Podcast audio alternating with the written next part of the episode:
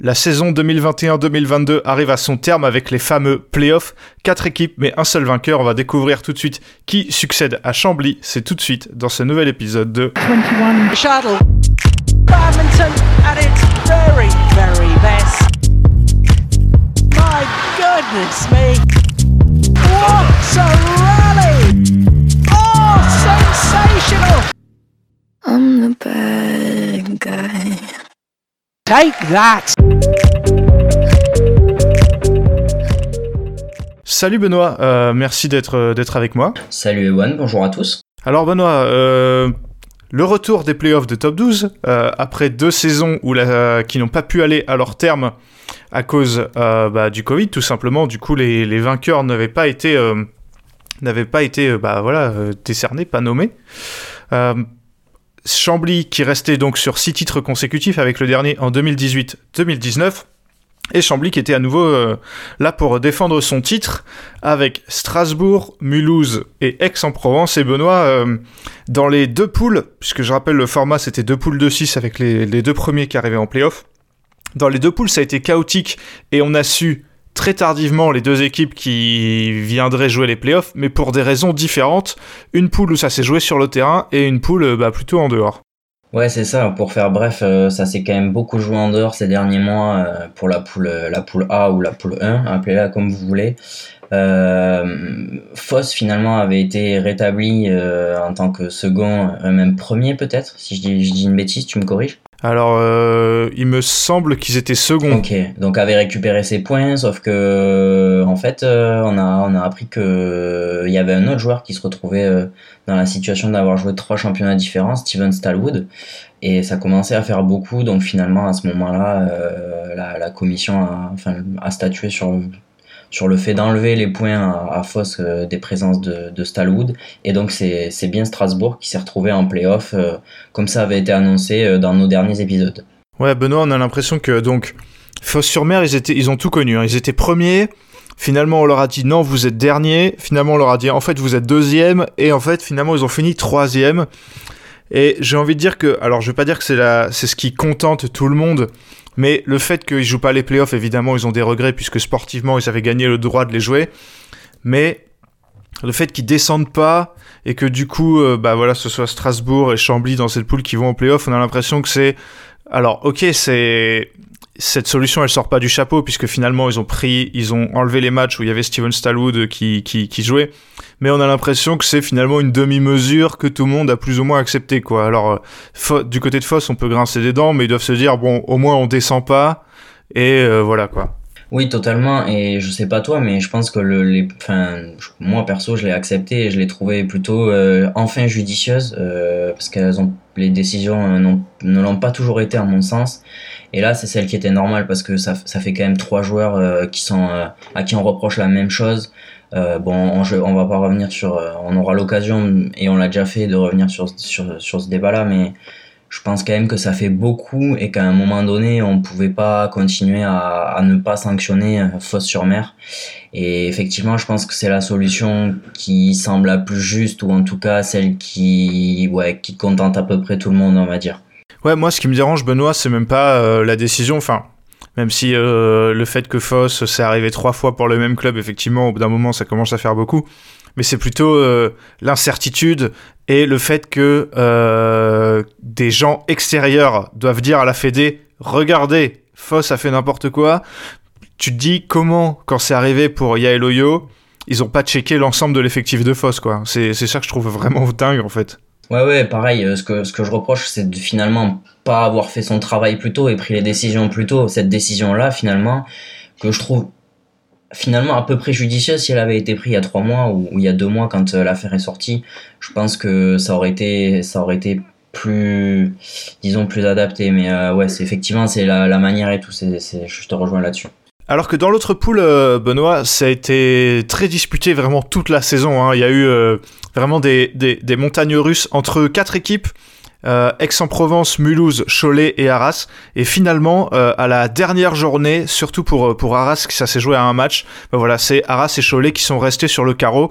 Et Mulhouse, euh, qui avait pas très bien commencé la saison, autant Aix est tout le temps resté dans les deux premiers, autant Mulhouse avait pas très bien commencé et a fini en, boulet de canon pour, euh, pour aller chercher les, les, les playoffs. Ouais, pour le coup, euh, t'as raison, ça c'est tout s'est passé sur le terrain. Alors, euh, on, a, on a déjà évoqué les scénarios, mais euh, il y a eu y a eu du suspense en tout cas, c'est sûr dans cette poule et c'est ce que j'ai envie de retenir, c'est quand même cette poule là parce que c'est sur le terrain qu'on s'est régalé, même si l'autre aussi. Mais euh, c'est voilà, c'est sur le terrain qu'on a envie de voir les équipes se départager, c'est évident. Voilà, donc euh, premier playoff pour, pour Mulhouse, euh, qui était à Mulhouse en plus, euh, qui se sont joués donc euh, du, du lundi 23 au mardi euh, 24, euh, 24 mai, euh, juste avant les championnats de, France jeunes, puisque la date aussi a changé. En plus, au début, ça devait être à Fosse-sur-Mer. Bref, euh, on avait hâte qu'ils se jouent ces, ces playoffs, même si euh, en semaine comme ça, c'est pas l'idéal, mais au moins les équipes ont pu être au complet. Puisque oui, Benoît, c'est là que je voulais en venir. Euh, alors, on va le dire, à part euh, Alex Lanier pour, pour Strasbourg, toutes les, les équipes étaient euh, au complet, ou en tout cas euh, dans l'équipe type qu'elles ont aligné cette saison, quoi. Oui, c'est ça. euh, on reviendra euh, au cas par cas, mais honnêtement, à part les joueurs russes et tu l'as dit, Alec Lanier qui était qui était bien à Mulhouse, mais qui était blessé. euh, effectivement, on avait les équipes au complet et on peut se- au moins se satisfaire de ça parce que c'était pas forcément gagné. Voilà. Alors, on va parler d'abord des demi-finales, euh, Chambly-Mulhouse et Aix-Strasbourg, ensuite de la petite finale, et pour finir évidemment de la finale. Benoît, par quel demi tu veux commencer? Bah, je te propose qu'on commence par euh, par Chambly contre Mulhouse, euh, les locaux contre les champions en titre. Parfait, faisons cela. Euh, alors, ça a commencé par euh, l'ouverture du score des, locaux, puisque Arnaud Merclay a battu Thomas Roussel. Alors, en top 12, ce qui est bien, c'est qu'on a pas mal de matchs entre le- les top joueurs français, euh, les, les Brice Leverdez, les Thomas Junior Popov, les Lucas Clairbout. Euh, Arnaud Merclay contre Thomas Roussel. L'homme le plus en forme, Benoît, on va pas se mentir, c'était Arnaud Merclay. hein. Thomas Roussel nous a encore montré en, Thaïlande euh, qu'il n'était pas dans la forme de sa vie. Et il s'incline, j'ai envie de dire, logiquement 21-13, 21-19. Oui, oui, clairement, y a pas. Après, il y a pas, a pas eu débat sur ce match-là, et je pense qu'il y a plus débat globalement. Arnaud Merclé cette saison, il s'est affirmé. Il a, je crois qu'il a battu Toby Penty, Lucas Clairbout. Euh, J'ai pas tous ces matchs de simple en tête, mais il a quand même battu des, des joueurs majeurs de top 12. Et sur ce match-là, quand même, euh, je pense qu'il y avait un peu de pression pour Arnaud Merclé à domicile, mais en vrai, il a vraiment assumé, et je trouve que bah, finalement, là, pour le coup, il y a plus de débat, je trouve, entre euh, la vieille génération, entre guillemets. hein. Je suis pas en train de, de dire que Thomas Roxel est vieux et, la génération Arnaud Merclé et, les Popov. Il y a vraiment, pour moi, plus débat. Je sais pas si tu partages. Oui, bah c'est vrai qu'on s'était fait un peu cette réflexion quand il y avait eu le, R sur la liste Fosse-sur-Mer, où Thomas Junior Popov avait battu Brice Leverdez. C'était un peu la même chose. hein. On voit maintenant que les Popov et euh, Arnaud Merclé et dans une moindre mesure Alex Lanier, euh, bah, ils commencent à sérieusement prendre le pas sur les Brice Leverdez, Lucas Clairbout, Thomas Rouxel. Quoi. Et effectivement, là, on l'a encore vu parce que, au-delà du fait que ce soit Arnaud Merclé qui gagne, c'est vrai qu'il y avait une impression de supériorité qui se dégageait de, de ce match. Quoi. Après, Thomas Rouxel, on le sait, il est pas bien en ce moment, il fait pas un bon Oui, début oui, d'année. Je pense que le niveau qu'il a, c'est pas représentatif du niveau qu'il peut encore avoir, en tout cas, j'espère pour lui. Gros match en parallèle dans ce, enfin plutôt euh, av- juste avant, pardon, euh, le mixte d'Ellis Smith contre euh, Tom Jekyll et Jessica Pugh, donc trois Britanniques sur le, sur le terrain. Et c'est bah, Ellis Smith qui, qui se sont imposés 21-8, 19, 21, 21, 18. Euh, Benoît, ça a été très très très compliqué pour, euh, pour le, la paire anglaise. Ouais, c'est un peu à l'image de tout ce qui se passe euh, pour eux depuis maintenant euh, quelques, je sais pas, semaines, mois, je sais pas trop comment le qualifier, mais on en avait déjà parlé euh, quand ils perdent contre euh, Thomas Junior Popov et May Suro de mémoire, si je dis pas de bêtises. On en a ouais, parlé aux Europes. Euh, honnêtement, là, ils passent pas loin de la cata quand même. Et pour le coup, je dirais même pas que Tom Jekyll et Jessica Pion ont été très bons parce que je pense que s'ils avaient été très bons, euh, ce point-là, ils auraient vraiment pu le prendre. J'ai trouvé que euh, Pugh font un bon match. J'ai trouvé Tom Jekyll un peu fébrile en fin de match. Et je pense que c'est un peu ça qui leur coûte euh, le point, tu vois. Ouais, ouais, bah c'est là où je te rejoins. C'est que je, je pense qu'en gérant un tout petit peu mieux les moments importants, en vrai, euh, c'est quand même inquiétant de se dire ça pour Ellie Smith face à une paire qui ne se connaît pas et qui a pas dû jouer beaucoup de matchs ensemble cette saison. Non, non, ouais, clairement. J'ai souvenir euh, notamment genre de Tom Jekyll qui prend un, un service long en fin de match. C'est vrai que c'est le genre de trucs qui font mal et que tu te dis, euh, Ouais. bah, que tu te dis que t'aurais pu, euh, que t'aurais pu, euh, que t'aurais pu éviter. Et là, je, je regarde, mais je, il me semble pas qu'ils aient joué, ils aient joué ensemble cette saison. Ah, il me semble pas non plus, ouais. Tom Jekyll et, Jessica Pugh, mais c'est vrai que bah, c'est deux joueurs euh, qui, qui jouent à un très haut niveau en mix. Donc après, même s'ils se connaissent pas, c'est pas scandaleux de, de voir qu'ils affichent ce niveau. Mais c'est vrai qu'on attendait Ellie Smith un peu. En fait, c'est. hum, Ce que je vais dire, c'est peut-être un peu. Enfin, je sais pas si c'est bizarre ou pas, mais Ellie Smith, normalement, ne devrait galérer contre personne en top 12, en fait. Ouais, non, c'est. bah, de, toute façon, euh, enfin, je veux dire, il n'y a aucune paire du, du top 10 mondial ou du top 15 mondial en top 12, donc euh, même du top 20, hein, donc euh, oui. Non, il, je veux dire, tout le monde devrait prendre 13 et 13, euh, voire moins, donc oui, c'est là où je te. Ça devrait être les boss de Chambly, même, tu vois. Bah voilà, quand t'es quand t'es dixième les dixièmes mondiaux et que bah les il y a Tom Jekyll qui est juste derrière mais qui ne joue pas avec sa partenaire habituelle normalement effectivement, tu devrais tu devrais pas te balader mais au moins euh, ouais être assez costaud à chaque à chaque match mais finalement ça passe quand même un partout à ce moment-là. Euh, et là, il y a des matchs qui vont tourner euh, plus facilement pour Chambly, notamment la, la victoire de Léonie Sué contre la Danoise Sofia Grunving 21-19, 21-10. Bah là, pour le coup, notre Française, elle a été, bah, elle a été assez solide. Elle a même été plus que assez solide. Moi, je l'ai trouvé archi solide. Après, euh, voilà, Léonie Suet en simple dame 2 à Chambly, euh, enfin, clairement, on va pas se mentir, simple dame 2, euh, il y en a pas beaucoup en top 12 qui sont capables de la battre. Et tu vois, limite, j'ai trouvé plus Léonie Suet en mode patron que Ellie Smith, en, pour en remettre une couche un peu sur eux, mais euh, en tout cas, ça fait plaisir de l'avoir solide à ce point-là euh, sur des playoffs de top 12. Ouais, bah, je suis d'accord avec toi. euh, quand tu vois que que Béatrice Corrales joue même pas en simple euh, à, à Ah. Chambly parce que il y a deux très bonnes joueuses euh, devant, tu te tu te dis que voilà, c'est un petit c'est un petit luxe et effectivement avoir une joueuse comme elle euh, avoir une joueuse comme elle, c'est c'est vraiment un, ouais, une, une bonne force pour Chambly. 2-1 pour le champion en titre. Le double dame a été plutôt facilement remporté par Chambly également. Michelle Lee et Lauren Smith qui battent Margot Lambert et Jessica Pugh 21-14, 21-11. Bah là, Michelle Lee, c'est une joueuse de simple, euh, ça c'est certain. Une très bonne joueuse de simple même, mais euh, bah voilà, elle, elle, peut euh, donner des coups de main en double. Elle l'a déjà fait avec le avec le avec le Canada et même contre deux bonnes joueuses de double, Margot Lambert, Jessica Pugh, il n'y a pas eu grand chose à faire. Est-ce que tu attendais un match plus serré, Benoît? Non, euh, j'attendais pas un match plus serré parce que euh, Michel Lee, je veux pas dire de bêtises là tout de suite, mais euh, je vérifie en même temps que, que j'en parle, mais elle a, euh, elle- il me semble qu'elle a joué au, elle a joué en double dame peut-être au JO euh, 2008 ou 2012. Je vais peut-être dire une bêtise et euh, vous- au pire vous me corrigerez dans les commentaires. N'hésitez surtout pas. Euh, L'année où il y a l'affaire de, de des matchs euh, truqués par les Chinoises et je crois euh, me souvenir qu'elle fait quatrième des jeux cette année-là en double dame, si de mémoire. hein. Ouais, elle perd, elle perd contre les Russes, je, je Il me crois. semble que c'est ça, voilà. euh, j'ai je, pas... vais, je vais regarder, ouais, vas-y. Mais euh, voilà, c'est quand même dire que Michel Lee, oui, c'est une joueuse de simple, une très très bonne joueuse de simple en très bonne forme. Mais euh, clairement, euh, enfin, quand Chambly a annoncé que Michel Lee était dans l'effectif et serait là au final, euh, au playoff, tu, enfin, déjà, c'est pour moi, c'est quasiment deux points à chaque fois. Et non, j'attendais pas, j'attendais pas vraiment de débat dans ce match parce que pour moi, Lauren Smith et, et Michel Lee, même si elles se connaissent pas, c'est bien au-dessus de la paire Lambert Cube.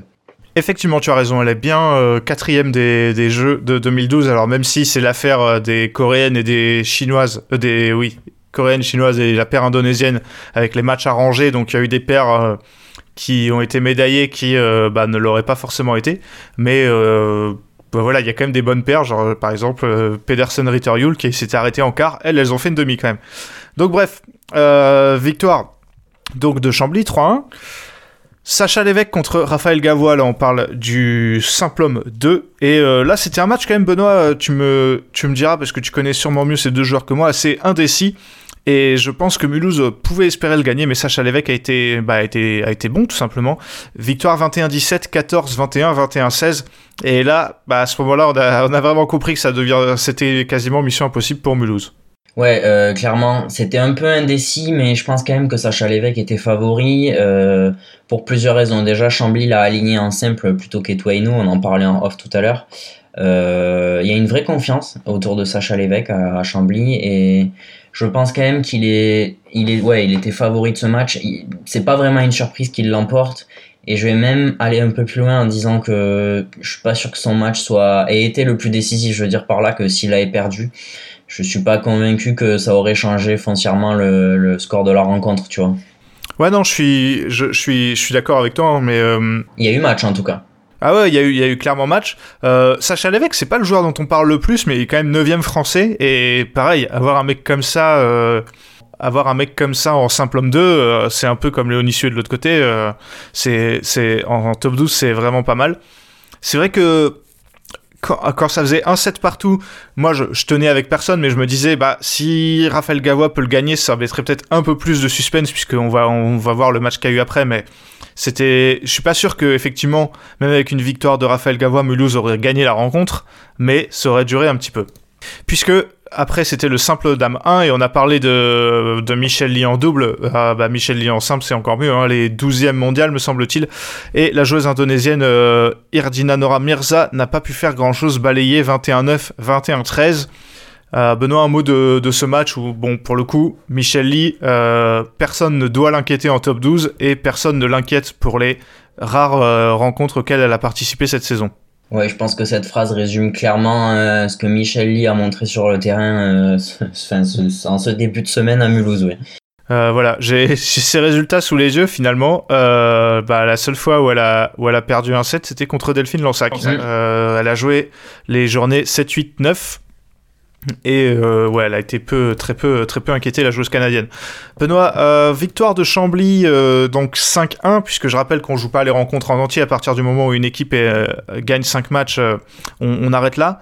Qu'est-ce que tu, est-ce que c'est conforme à ce que tu pensais Est-ce que tu penses que Mulhouse, sur certains matchs, a perdu alors que tu l'attendais pas, ou alors ouais, sans surprise? Non, pour moi, sincèrement, c'est sans surprise. euh, je pense qu'il aurait pu avoir un exploit de J. Piu ou, ou une victoire de Raphaël Gavois, mais c'était. Ouais, voilà, à chaque fois, il fallait quand même des mini-exploits et ça fait beaucoup de mini-exploits pour sortir, euh, pour sortir Chambly. Enfin, on l'avait déjà dit, mais cette armada de Chambly, elle est, elle est quand même un ton au-dessus de tout le monde, quoi. Ouais, c'est ça. Pour moi, euh, l'autre euh, l'autre demi-finale paraissait plus indécise que celle-ci, où c'est vrai que quand tu vois la fin de saison de Chambly, même si Mulhouse en fait une très bonne aussi, ouais, normalement, il aurait fallu... En fait, ouais, c'est ça, pour que Mulhouse euh, batte Chambly, il aurait fallu une série d'exploits, genre trois exploits sur des matchs, et au final, il n'y en a pas eu, quoi. Hum, exact. On passe à la deuxième demi-finale, Aix-en-Provence contre Strasbourg. I'm the bad guy. Take that! Alors, Benoît, euh, ça a plutôt bien commencé pour euh, Strasbourg qui a gagné le simple dame 1, Rosie Pankasari qui bat Liantan 21-19, 21-15. Est-ce que tu t'attendais à ce, à ce niveau-là? C'est vrai que Liantan, euh, j'ai pas ses stats sous les yeux, mais je pense qu'elle fait pas une énorme saison. Elle a quand même perdu pas mal de matchs, mais est-ce que tu, tu la voyais gagner ce match contre Rosie Pankasari Euh, je sais pas, mais je pense que euh, Aix la voyait gagner ce match euh, contre Rosie Pankasari, ça c'est sûr. Elle a quand même battu, elle gagné des gros matchs en top 12, mais sa saison sur le circuit est pas, ouf, ça c'est sûr. Le match a été globalement décevant. Je vais pas, je vais pas faire genre c'était un bon match. Non, Liantan a été très très décevante, même si parfois on a cru qu'elle pourrait revenir. Globalement, je pense pas que tu puisses prétendre à une place en finale de top 12 avec cette Liantan là en simple dame 1, tu vois.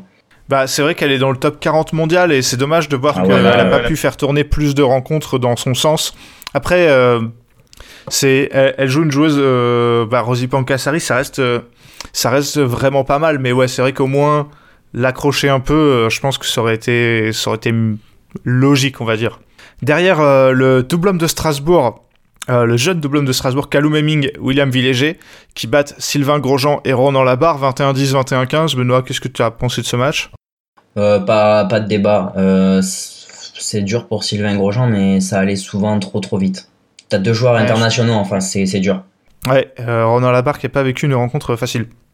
3-0 pour Strasbourg grâce à un gros gros gros double dame, la victoire de Sharon Bauer et Victoria Vorobeva contre Anastasia Akshorina et Chloé Magui. Là, j'avoue que ce, ce score, enfin ce, ce- ce- le fait que Strasbourg le gagne me surprend aussi. Euh, je pensais vraiment que Chloé Magui ce serait deux points euh, sur cette rencontre. Ouais, et on va voir euh, plus tard que C'était pas zéro de- point, ouais, c'était pas vraiment ce qui était prévu, mais tu vois, c'est, enfin, on, on pourrait aussi rejoindre avec Liantan. Hein, c'est quand même des vraies déceptions parce que pour moi, c'est des valeurs sûres à Aix. Et par contre, je voudrais, moi, je pense que déjà, je pense que c'est la rencontre qui a clairement euh, envoyé Strasbourg en finale, ou en tout cas qui a fait qu'il n'y ait pas eu de mixte décisif. Euh, et je voudrais donner beaucoup de crédit à Sharon Bauer, euh, qui fait, bah, je dirais pas qu'elle a été mise au placard, mais elle a été séparée de William Villéger. Bon, aujourd'hui, elle joue avec Lucas Corvé un peu. Moi, je trouve quand même que c'est une joueuse hyper intéressante. Elle rapporte deux points à Strasbourg.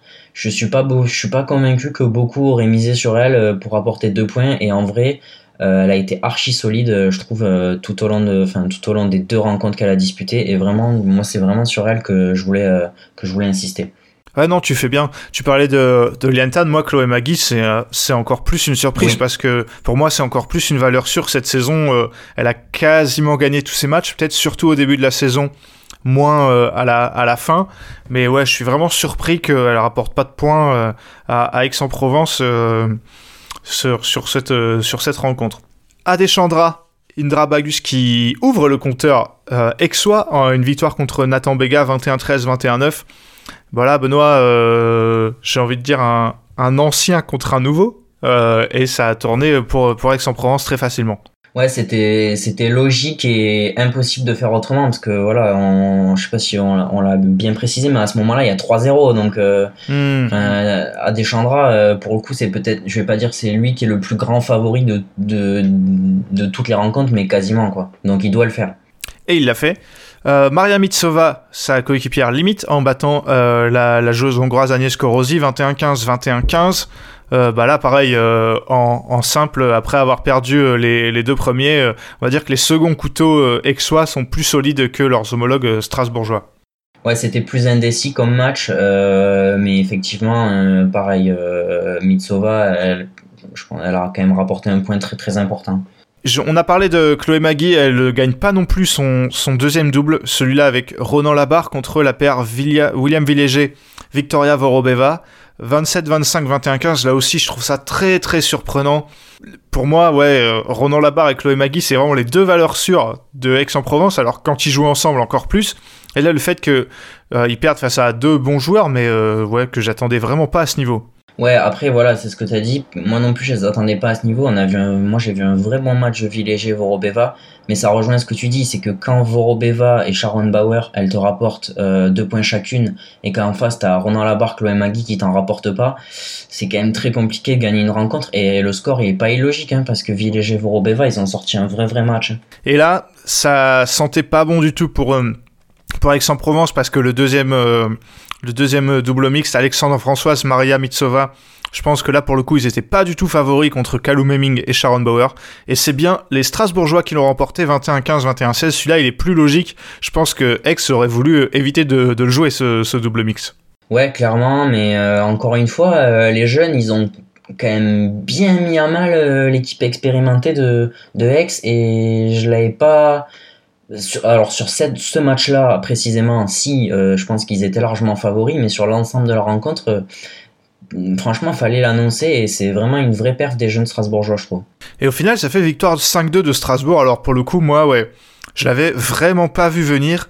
Déjà que je mettais Aix au-dessus de, de Strasbourg et sans Alex Lanier, euh, je voyais vraiment pas comment les Strasbourgeois pouvaient le faire. Et ben là, ils m'ont vraiment donné tort. Moi, c'est vraiment sur les doubles que je voyais pas euh, Strasbourg à ce niveau-là. Ils m'ont, ils m'ont, ouais, ils m'ont impressionné. Ouais, pareil. Après, euh, finalement, Alex Lanier, il aurait même pas joué probablement cette, euh, cette demi-finale, Oui, tu vois. Donc, c'était un luxe, finalement, de se dire que tu aurais pu avoir Alex Lanier, mais je pense quand même qu'on a parfois tendance à sous-estimer, moi le premier, la force de Villéger, notamment, et, et, Ouais, et tu vois. Et voilà, au final, Strasbourg, euh, qui a, par- a longtemps cru ne pas pouvoir jouer ses playoffs, qui se retrouve, euh, qui se retrouve en finale. Et c'est mérité. Exactement. On passe à la petite finale, Mulhouse contre Aix-en-Provence. Aimez-vous le badminton Il s'agit là d'un sport qui ne déçoit personne. Donc Aix-en-Provence qui se retrouve en petite finale comme euh, il y a trois ans, de mémoire c'était contre, contre Arras. Et euh, bah, changement dans la, dans la compo hein, directement, Benoît, on l'a vu. Euh, pas de Adeshandra du tout, euh, mais Johan Barbieri en simple homme 1 et Alexandre Françoise en, en, simple, homme, en simple homme 2 et Gilles Fabre avec Ronan Labarre en double homme. Premier match remporté par Aix-en-Provence.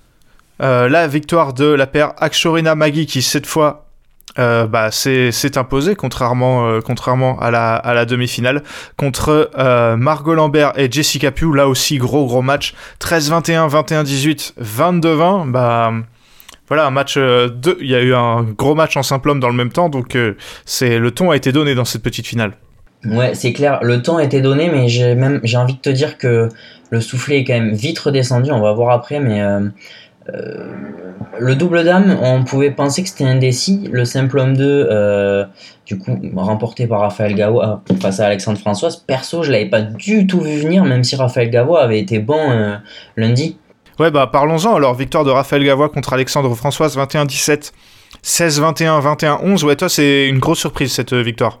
Ah, quand même, Alexandre Françoise en simple homme 2 face à un jeune joueur. euh, ouais, j'ai tendance à penser que c'est une valeur sûre. Après, moi, j'ai tendance, enfin, je sais pas si tu vas me dire si tu partages ce constat, mais j'ai tendance à trouver que les valeurs sûres de Aix sont pas quand même assurées sur ces playoffs. Non, clairement pas. Là, euh, tu l'as dit, euh, les matchs avaient. On commence avec deux gros matchs en 3-7. euh, on se dit, ah bah cette petite finale est très bien partie. Tu l'as, tu as, tu l'as dit, c'est très très vite retombé puisque les matchs d'après ont été extrêmement moyens. La faute à bah, de trop gros écarts de niveau. Notamment sur ce simple homme 1 euh, où Arnaud Merclé a, on va dire, facilement balayé le jeune joueur euh, Johan Barbieri. Quelque chose à dire, Benoît? Non, non, non, non. euh, je pense qu'on va répéter ça pour beaucoup de rencontres. Enfin, honnêtement, on va pas, on va pas tourner autour du pot. hein. Il n'y a pas eu, euh, il y a pas eu un grand suspense ni grand débat même dans les matchs. Tom Jikel et Kenji Lovang qui battent Gilles Fabre et Ronan Labarre, 21-13, 21-12. Là, pareil, euh, c'est oui, l'écart de niveau était, était trop grand et Ronan Labarre, il a vraiment vécu des, des, des playoffs compliqués où il aura perdu ses trois matchs. Maria Mitsova permet à Aix-en-Provence de revenir à 2-3 grâce à une victoire sur Sofia Grunwig, 21-6, 21-18. Dans l'autre simple dame, c'est Mulhouse qui gagne puisque euh, Erdina Nora Mirza bat Liantan 21-17, 21-11. Alors autant sur le, le, le 2, euh, je savais pas trop faire de pronostic entre Mitsova et Grunwig, autant euh, bah là pareil, Liantan, je pensais qu'elle pourrait clairement faire mieux contre, euh, contre la joueuse indonésienne. Est-ce que je vais te poser une question? Est-ce que tu te souviens combien euh, il y a eu euh, quand elles se sont jouées Du coup, parce que Aix et Mulhouse se sont jouées cette année, est-ce que tu te souviens combien il y a eu entre les deux? Alors non, je dirais que Liantan avait dû gagner, mais je me souviens plus. 9 et 9. Ouais, là quand tu vois qu'elle perd, elle perd 17 et 11, euh, ouais, c'est pas, c'est pas, c'est pas normal. Voilà, je suis un peu, un peu euh, surpris, saoulé du niveau euh, de Liantan. Je pense que elle-même hein, euh, s'attendait à autre chose, mais clairement, on avait bien compris que c'était pas la Liantan bah, top 40 mondial, mais là, quand même, elle perd contre une joueuse qu'elle a, clairement corrigée en début de saison. Donc, ouais, très, très décevant. Oui, oui, bah, je suis totalement d'accord avec toi. En plus, je regardais si, si Lian Tan était, était en Thaïlande et elle était pas dans, pas dans les tableaux. Donc, euh, je, je me disais peut-être elle, euh, elle revient seulement ou quoi, mais non, même pas. Donc, euh, j'ai peu de peu d'explications. Donc, à ce moment-là, ça fait, fait 4-2 pour Mulhouse et Tom Jikel et Jessica Pugh vont enfoncer le clou contre Johan Barbieri et Chloé Magui. La petit suspense aussi, 21-11, 21-8. Benoît, donc victoire 5-2 de, de Mulhouse. Euh, donc euh, Aix-en-Provence qui avait déjà perdu la petite finale, euh, il me semble, il y a trois ans, si je me souviens bien. Et là, bon, vu la compo, je sais pas si Adeshandra s'est blessé, il, il pouvait pas jouer, ou si euh, il a eu un problème quelconque, ou alors si Aix voulait juste faire jouer tout le monde. Mais on avait l'impression que c'était Mulhouse qui la voulait un peu plus, cette troisième place. Oui, on a eu un peu cette impression. Ils n'ont pas non plus fait jouer Grosjean en double homme. Premier podium, en vrai, j'ai pas, j'ai pas trop envie de taper sur Aix ou quoi. Euh, J'ai juste envie de donner du crédit à Mulhouse qui, chez lui, accroche le premier podium euh, tout simplement de Mulhouse en top 12. Euh, c'est quand même une vraie perf. voilà, je pense que c'est surtout ça que j'ai envie de souligner. Aix, ça fait deux fois qu'ils sont quatrième, enfin deux saisons consécutives parce que ça fait plus que deux fois sinon. Mais ils sont abonnés hein, Aix aux quatrième place quand ils vont au playoff quand même. Juste un peu déçu parce que je pense que toi ou moi, on les voyait en finale avec cet effectif-là et ils ont, malgré les joueurs présents, ils n'ont pas forcément été au rendez-vous des playoffs. Moi, je suis plutôt déçu de la qualité des matchs en fait parce que Ouais, ouais. une petite finale, on va pas se mentir. euh, je suis content pour Mulhouse, mais une petite finale, euh, c'est clairement pas la rencontre de l'année. hein. Euh, je pense que toi, Benoît, t'en as joué des matchs plus importants que ça. hein. Et je me dis, c'est dommage qu'on n'ait pas vu des plus beaux matchs puisque l'enjeu était quand même très minime. Mais il y avait trop d'écart de niveau et je pense que bon, c'est surtout à cause de la, à cause entre guillemets de la compo euh, alignée par ex. hein. C'était dur de d'avoir des beaux matchs euh, dans ces, dans ces conditions. Donc voilà, Mulhouse 3ème et Aix-en-Provence 4ème. On passe tout de suite à la finale. Oh my goodness! Donc Chambly, euh, le tenant du titre contre la, la surprise pardon, Strasbourgeois- strasbourgeoise. Au niveau des compos, euh, bah, pas de surprise, hein, Benoît, si je, si, je me, si je me trompe pas. Non, non, aucune surprise. euh, Pas de Alex Lanier, euh, toujours pas remis. Après, voilà, les autres, euh, non, pas, pas de surprise. Marcus Ellis et Lauren Smith ont eu beaucoup moins de problèmes face à William Villéger et Victoria Vorobeva, 21-14, 21-10. Un peu dommage, entre guillemets, quand on voit le match de Villéger-Vorobeva la veille. Euh, là, pour le coup, au contraire de, de J. Kelpio, ils n'ont pas du tout pu inquiéter les numéros 10 mondiaux. Ouais, c'est vrai, mais en même temps, euh, tu te dis que ça dépend. Enfin, moi, j'ai tendance à penser que ça dépend plus du niveau de Ellie Smith, ce qui va se passer face à des paires, euh, en tout cas, euh, qui sont bien inférieures, plutôt que du niveau de la paire adverse, tu vois. Je veux dire, même si la paire adverse, elle est très très forte ce jour-là, en vrai, si Ellie Smith, ils sont à un niveau correct, tu vois, il, il se passe ce qui s'est passé sur cette première rencontre. Ouais, bah, je suis d'accord avec toi. Moi, bah, c'est ce que tu disais tout à l'heure. hein. Tu disais, euh, quand ils sont à leur niveau, ils doivent, mettre 13 et 13 à tout le monde. Bah là, c'est plus ou moins le même, type de score, tu vois. Derrière, euh, Mixte 2, où euh, Strasbourg était quand même largement favori, un Hemming et Sharon Bauer, qui battent euh, Etuaino et Flavie Vallée, 21-12, 21-16. Là, ouais, quand même peu de surprises. Hemming Bauer qui font le taf comme en demi. Peu de surprise et c'est un peu ce qui est décevant. On, l'a vu sur la première rencontre, on le voit sur cette deuxième, on va le voir encore par la suite. Il y a finalement en fait, euh, il y avait chaque match, il y avait des écarts de niveau qui ont fait que on savait presque, presque, je, je dis bien presque, qui allait remporter les matchs. Tu vois, enfin il y avait un gros favori quoi. Clairement, moi, à part, euh, à part le double homme, je pense que j'aurais pu t'écrire les gagnants à l'avance, tellement c'était... Ouais. On fera un bilan à la fin. Thomas Rouxel qui, bon là pour le coup facile, contre Titouan Ouaro, le, le junior, 21-13, 21-8. Je peux te faire un package avec Michel Lee qui bat Rosy Pancassari 21-12, 21-10 parce que c'est le même type de match où Chambly est archi favori. Ouais, il y a pas de, je sais pas comment toi tu le vois, c'est difficile, à, difficile pardon à analyser. C'est cool pour Thomas Rouxel, hein, mais euh, enfin c'est, c'est juste que Strasbourg a pas pu se battre avec ses armes, tu vois, parce que bon, en vrai cette place-là, elle est pour Alex Lanier normalement. Ça aurait été sympa de voir un petit Alex Lanier, Thomas Rouxel. hein. Ouais, ouais, ouais, c'est clair. Donc je parlais de ce double homme indécis, il va tourner pour Strasbourg puisque Callum Hemming et William Villéger battent Marcus Ellis et Éloi Adam 23-21, 21-17. Bah là pour le coup on a vu un vrai match. On a vu un vrai match, encore une fois, une vraie perf de. Bah là, pour le coup, on a quatre vrais joueurs de double homme euh, qui connaissent ce tableau. Euh, Villéger et Hemming, moi vraiment, euh, tout au long de la saison, mais, euh, mais aussi sur, euh, sur ces playoffs, euh, j'ai été agréablement surpris. Déjà par leur niveau, mais c'est pas toujours simple aussi de jouer ensemble. Et franchement, je trouve que cette paire-là, elle fonctionne bien. Ouais, je suis assez d'accord. C'est vrai que cette saison c'est vraiment pas mal. Callum Hemming globalement je trouve qu'il fait, il fait du bien hein, cette équipe de Strasbourg. Ah oui, oui, c'est. Bah c'est. Ouais, c'est. Non, c'est. C'est lui qui rapporte les deux points là par exemple. Ouais, puis même sur l'ensemble de la saison, en vrai, t'as l'impression qu'il est là depuis 10 ans et que c'est une valeur sûre, Callum Hemming. Ouais, bah j'ai notamment en tête euh, la victoire avec Villéger contre Lane Vendy. Ouais. Euh, ils avaient déjà battu euh, Eloi Adam et Marcus Ellis euh, à, la, à, la, à la J8. euh, Enfin, ouais, franchement, c'est, c'est, c'est, c'est vraiment pas mal ce qu'ils, ce qu'ils font. Léonie Sué qui, encore une fois, assez forte contre Agnès Corosi. 21-15, 21-14, bah, Léonie Sué, elle pourra dire qu'elle a fait ses playoffs. hein. Ouais, elle pourra dire qu'elle a fait ses playoffs. Pour le coup, ce match était peut-être un peu indécis, même si je la voyais favorite. En tout cas, c'est quand même très cool que, bah, avec la pression de jouer ce simple dame 2, parce que clairement, il y a Corrales qui peut dire euh, Ouais, coucou, moi je suis là aussi, j'ai envie de le jouer. Euh, non, Léonie Sué, elle a été très très sérieuse dans ce rôle-là. Oui, et on parlait aussi de Soraya Davis Bergen qui était même pas là. Oui, Euh, qui, peut aussi prétendre à cette, à cette place. Et euh, un double dame un peu plus accroché en 3-7, mais aussi victoire de Chambly, Béatrice Corrales et Lauren Smith, qui Sharon Bauer et Victoria Vorobeva 21-8, 21-23, 21-5. Alors Benoît, ok, on a eu un match en 3-7, mais est-ce que quand il y a 21-5 au troisième, on appelle vraiment ça un match en 3-7 Pas convaincu, j'allais justement te le dire que ce 21-5 reflétait à mon avis peut-être pas vraiment non plus la qualité des joueuses en face, mais reflétait à mon avis l'écart de niveau euh, qu'il y avait vraiment. Euh, dans le deuxième, elles sont largement devant. Bauer Vorobeva, euh, elles ont eu très très chaud de le remporter déjà, mais disons que je pense qu'on s'attendait pas trop à un 3-7 et que au final, euh, je dirais l'écart a été plutôt respecté, la logique. Benoît, victoire euh, 5-2 de, donc de Chambly.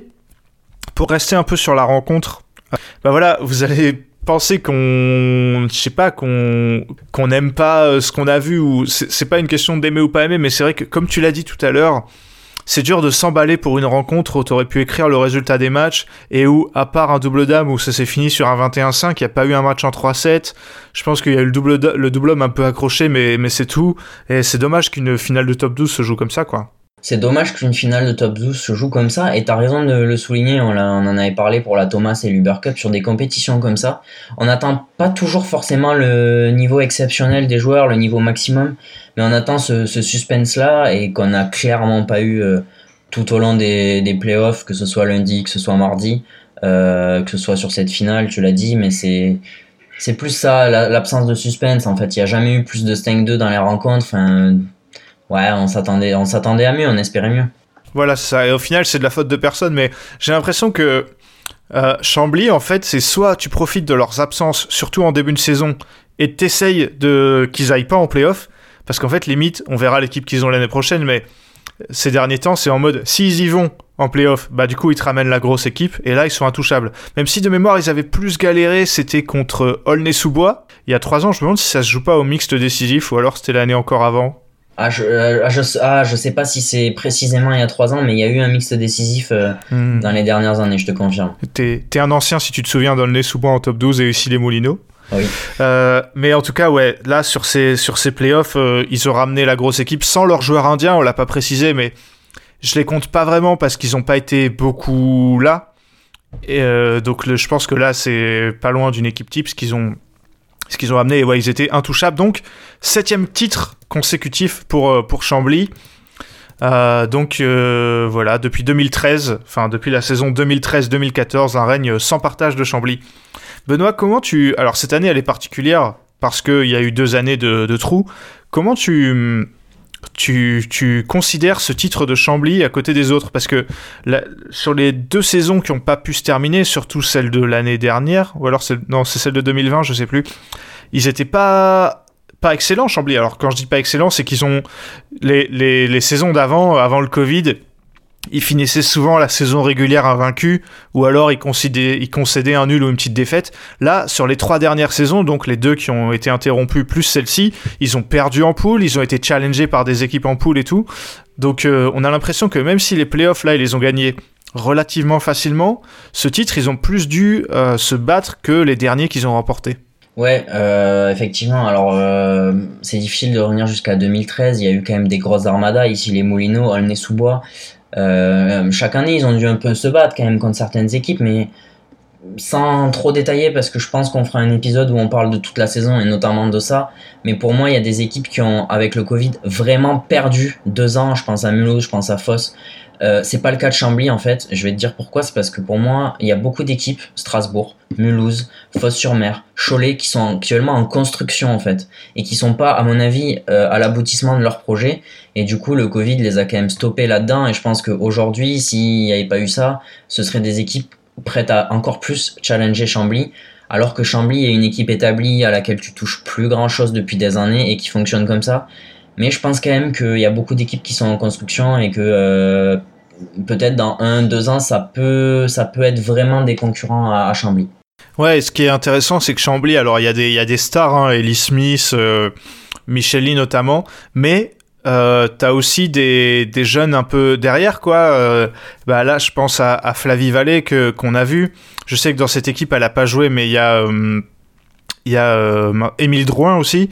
Nélanie Quist, Néla Nyquist, j'allais te, te, te, te lancer là-dessus. Là, on parlait de, de, de, Sacha Lévesque, qui est vraiment un bon joueur aussi. Euh, c'est vrai que euh, ils ont de quoi un peu voir venir pour l'avenir. Oui, oui, oui, bien sûr. Euh, je, je disais pas que Chambly est une équipe vieillissante, mais plus qu'elle s'appuyait sur ce qui avait déjà été construit. Et effectivement, Ah ouais, euh, l'académie, on parle de Néla Nyquist, de Flavie Vallée, tout ça, euh, le travail, euh, le travail que Chambly met en place derrière pour assurer ses arrières, il est, il est évidemment très très bon. hein. Donc, euh, donc voilà, et puis euh, bah, bravo à Strasbourg qui fait, qui fait finale alors que cette saison n'a pas, été, euh, a pas été toujours facile et qui leur manquait leur, euh, leur, leur joueur de simple 1 pour ces, pour ces playoffs. Benoît, est-ce que tu veux rajouter quelque chose sur les, sur les playoffs? Non, non, je pense que vous, enfin, sans être médisant avec aucun club, hein, je pense que vous l'avez compris, globalement, les playoffs ont été décevants. Voilà, c'est, c'est comme ça, mais on se dit que toute la saison a été tellement galère, tellement compliquée que finalement, bah, c'est un peu à l'image de. On pouvait difficilement euh, s'attendre à mieux finalement. C'est vrai que, alors, quand on sort de deux saisons qui n'ont pas été terminées, et là, longtemps, on a cru que euh, les playoffs se joueraient pendant la Thomas Cup ou autre, j'ai envie de dire, il y a des playoffs, une saison qui s'est terminée, avec des playoffs où les équipes étaient quasiment complètes. Euh, c'est limite ce qu'on pouvait espérer de mieux. On va dire que des bons matchs et du suspense, c'était un bonus, mais qu'on n'a pas eu, quoi. C'est exactement ça. Euh, donc, euh, donc voilà. Euh, merci à tous d'avoir écouté cet épisode. Merci Benoît d'avoir participé. Merci à toi, Ewan, et merci à vous pour votre écoute. Je te, je te laisse retourner regarder Roland Garros pendant que moi je vais m'acharner à monter cet épisode. On va pas vous laisser euh, comme ça avec le top 12 puisque même si la saison est terminée, nous on n'en a pas terminé. On va en reparler dans les semaines à venir, on peut pas encore euh, vous donner les épisodes à venir puisque tout n'est pas calé, mais en tout cas cette semaine ou la semaine prochaine, il y aura le fameux épisode bilan où on va revenir, je pense, assez rapidement club par club, on va dire euh, ce qui a été, ce qui a moins été, ce qu'on a aimé cette saison, ce qu'on a moins aimé. Évidemment, on fera le bilan de nos pronostics que je pense catastrophiques. Donc euh, vous ne voudrez pas rater ça. Et d'ailleurs, avant de faire ce bilan, euh, si vous voulez nous envoyer, euh, je sais que vous êtes pas mal à nous parler sur les réseaux sociaux en message privé ou autre de top 12, je sais que ça intéresse beaucoup de gens, n'hésitez pas à nous envoyer le bilan, ça peut être le bilan de votre club si vous êtes impliqué. Euh, Enfin, si vous suivez un des clubs de top 12, ça peut être le bilan de la saison, ce que vous avez aimé, pas aimé, les joueurs que vous avez appréciés, ceux que vous n'avez pas appréciés, euh, et ce que vous avez pensé de ces playoffs. Et euh, si vous le désirez, on pourra les, les lire dans le podcast parce que c'est intéressant de voir ce que vous en pensez. Euh, puisque avec Benoît on n'a pas la science infuse, vous l'aurez rapidement compris. Donc, euh, donc voilà, c'est toujours très intéressant d'en parler avec vous. En tout cas, on se retrouve lundi pour un nouvel épisode. Portez-vous bien. À la prochaine.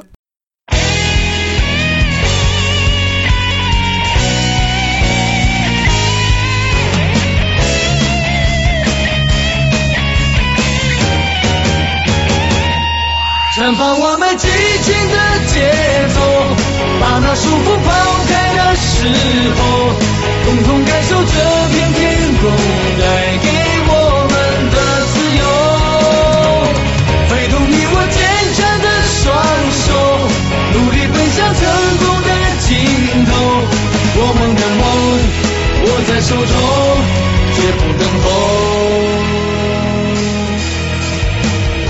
是否在经历这平凡的生活？ Ewan en roue libre dans les trois dernières minutes.